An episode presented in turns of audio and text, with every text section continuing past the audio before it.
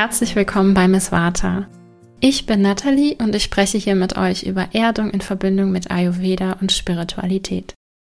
Erdung bedeutet, in dir zu ruhen, ein unerschütterliches Vertrauen in dich selbst zu entwickeln und dich in dir so sicher zu fühlen, dass du all deine Wünsche und Ideen ausleben kannst.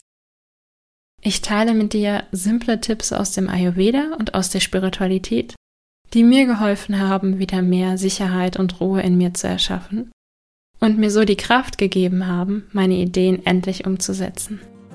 Ich wünsche dir ganz viel Spaß mit dieser Folge.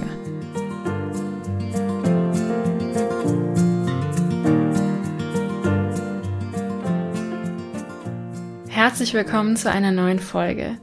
Heute spreche ich darüber, wie du mit dem Feuerelement arbeiten und es bei dir stärken kannst. Erstmal möchte ich aber mit euch teilen, dass mir besonders in den letzten Wochen immer wieder Männer geschrieben haben, dass sie meinen Podcast hören. Und das freut mich besonders, weil mir bewusst ist, dass die gesamte Ansprache hier bisher vermutlich sehr weiblich klingt. Und ich möchte einfach den Anlass nutzen und nochmal extra betonen, dass hier natürlich alle Menschen willkommen sind.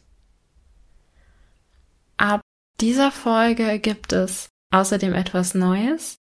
Ich möchte euch gerne eine Idee geben, wie es aussehen kann, Ayurveda einfach zu leben und einfach in den Alltag zu integrieren. Bevor wir also gleich in die Folge starten, nehme ich euch daher mit und erzähle euch, wie ich in den letzten Monaten für mich selbst mit Ayurveda und mit den Elementen gearbeitet habe. Und ja, hoffe, das gibt euch einen kleinen Einblick. Das Jahr 2021 bringt in meinen Augen viel Vata-Energie mit sich. Im letzten Jahr zum Beispiel konnte ich ganz klar wahrnehmen, dass der Frühling von den Elementen Erde und Wasser, also vom Kapha-Dosha geprägt ist und dadurch natürlicherweise zu mehr Erdung führt. Und der Sommer ist klassischerweise von Peter geprägt, also von Feuer und Wasser. Und auch das konnte ich letztes Jahr sehr, sehr klar wahrnehmen.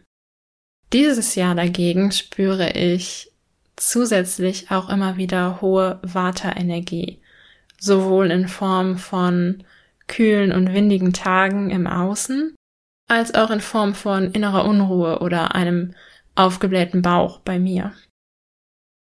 Wenn ich das spüre, dann fokussiere ich mich ähm, ziemlich direkt darauf, dieses Vata auszugleichen, weil ich mit Vata-Dominanz eben sehr empfindlich darauf reagiere. Und dafür mache ich es mir dann extra gemütlich, habe meistens mein Heizkissen mit am Schreibtisch, wenn wirklich draußen kaltes Wetter ist. Achte auf warmes Essen, warme Getränke und verwende viele verdauungsfördernde Gewürze. Und wenn ich merke, dass meine Verdauung etwas schwächer wird, dann nutze ich gerade besonders gerne einen Anis-Fenchel-Kümmeltee.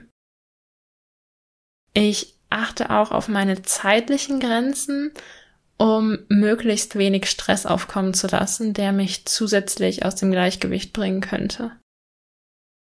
Was mir allerdings gerade schwer fällt, und auch das finde ich wertvoll mal zu teilen, ist das klassische warme Frühstück aus dem Ayurveda.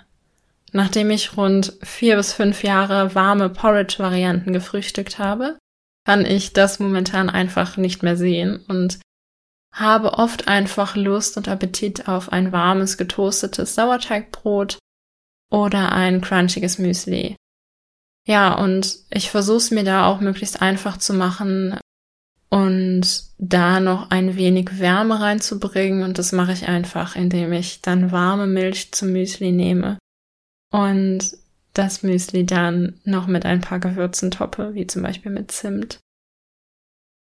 Ja, um das ein bisschen abzuschließen und zusammenzufassen, ich konzentriere mich also immer darauf, was ich gerade wahrnehme, im Innen und im Außen, und arbeite genau damit, weil das in meiner Erfahrung so die größte Wirkung hat. Wenn du dir für dich auch so eine aktuelle Bestandsanalyse wünschst, dann möchte ich dir meine Konstitutionsanalyse ans Herz legen. Dabei gehen wir beide deine Konstitution in einem Gespräch gemeinsam durch, analysieren sie und wir schauen dann, wie erste individuell für dich passende Schritte aussehen können, um zu deinem Gleichgewicht zurückzufinden. Und in der Regel sind diese Schritte so klein wie die, die ich jetzt ähm, quasi vorhin beschrieben habe, so dass die wirklich einfach umzusetzen sind. Ja, ich liebe es, in diesen Gesprächen deine Intuition mit einzubeziehen, weil ich überzeugt bin, dass du dich einfach selbst am besten kennst. Und auch wenn du bisher noch wenig Erfahrung mit Ayurveda hast, dann wirst du erstaunt sein, wie viel du bereits jetzt intuitiv weißt und auch wahrnimmst. Ja. Und damit geht's jetzt los mit der Folge. Viel Spaß!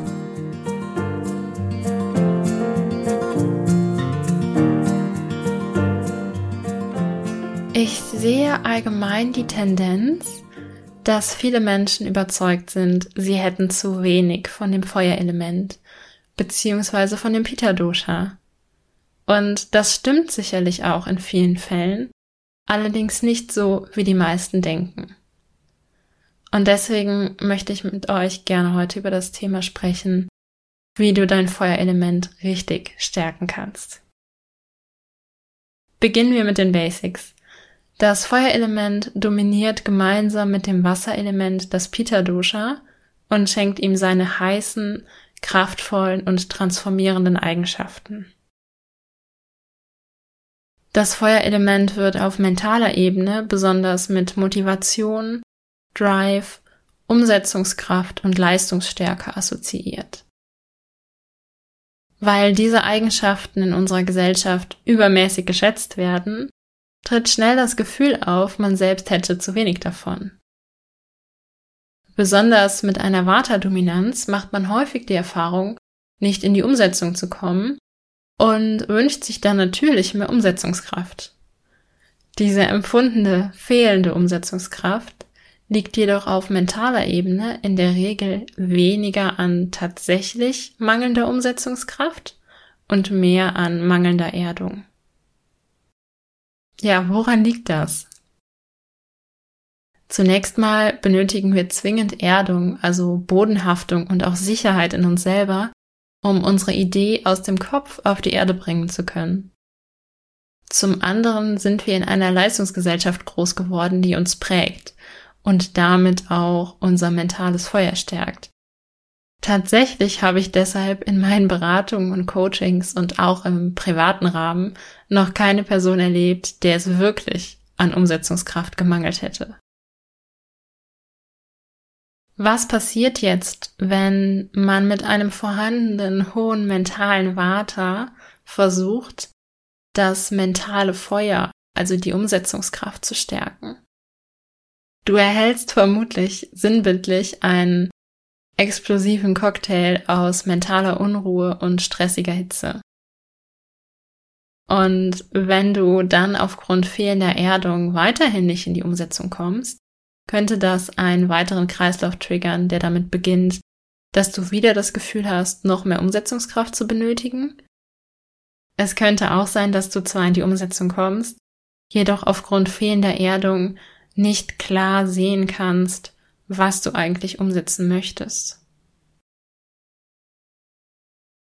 Ich bin überzeugt, dass jeder Mensch in einem entspannten, ausgeglichenen Zustand schon über ausreichend Umsetzungskraft verfügt und dass wir uns eher die Aspekte betrachten dürfen, die zu mehr innerer Balance führen. Der Versuch, die Umsetzungskraft zu stärken, sorgt dagegen oft für erhöhten mentalen Stress und ist meines Erachtens auch gar nicht notwendig.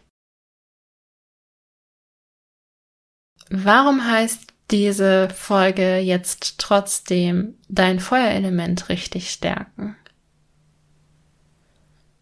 Neben der Umsetzungs- und Leistungskraft bestimmt das Feuerelement auch eine starke Verdauung und Transformationskraft, insbesondere auch auf körperlicher Ebene. Das Feuerelement sorgt also dafür, dass wir Nahrung, Gedanken, Erlebnisse und Emotionen verdauen und die Nährstoffe daraus aufnehmen können. Und genau das ist der Aspekt, bei dem die meisten Menschen tatsächlich einen Mangel an Feuerenergie haben oder ihre vorhandene Feuerenergie nicht optimal nutzen oder nutzen können.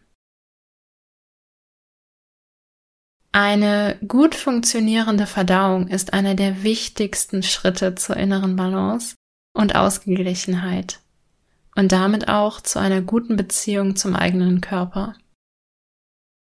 Beginnen kannst du einfach damit, deine Verdauung von Nahrung und Getränken mit einfachen ayurvedischen Tipps zu stärken. Je stärker deine Verdauungskraft wird, desto öfter wird dir dann auffallen, dass sich ebenfalls deine Kapazität erhöht, Gedanken, Emotionen und Erlebnisse zu verdauen oder zu verarbeiten. Dein Körper wird nach einer Zeit beginnen, auch alte, bisher gespeicherte Erlebnisse und Emotionen zu verarbeiten, wenn du ihm etwas Zeit dafür gibst, ganz ohne dass du sonst aktiv etwas dafür tun müsstest. Und je weniger alter Ballast in deinem Körper gespeichert ist und gespeichert bleibt, desto näher kommst du automatisch deiner Balance. Und das ist für mich der wahre Schritt zu einer gesunden Umsetzungskraft. Was kannst du nun tun, um dein Verdauungsfeuer zu stärken? Mein Tipp Nummer eins ist warme und gekochte Nahrung, denn die ist leichter verdaulich als Rohkost, da sie für deinen Körper in gewisser Weise schon vorverdaut und vor allem aufgewärmt ist. Und das entlastet und stärkt damit deine Verdauung. Auch Getränke nimmst du bestenfalls lauwarm zu dir. Dein Körper spart sich so die Energie, die er verwenden würde, um die Nahrung und die Getränke innerlich aufzuheizen.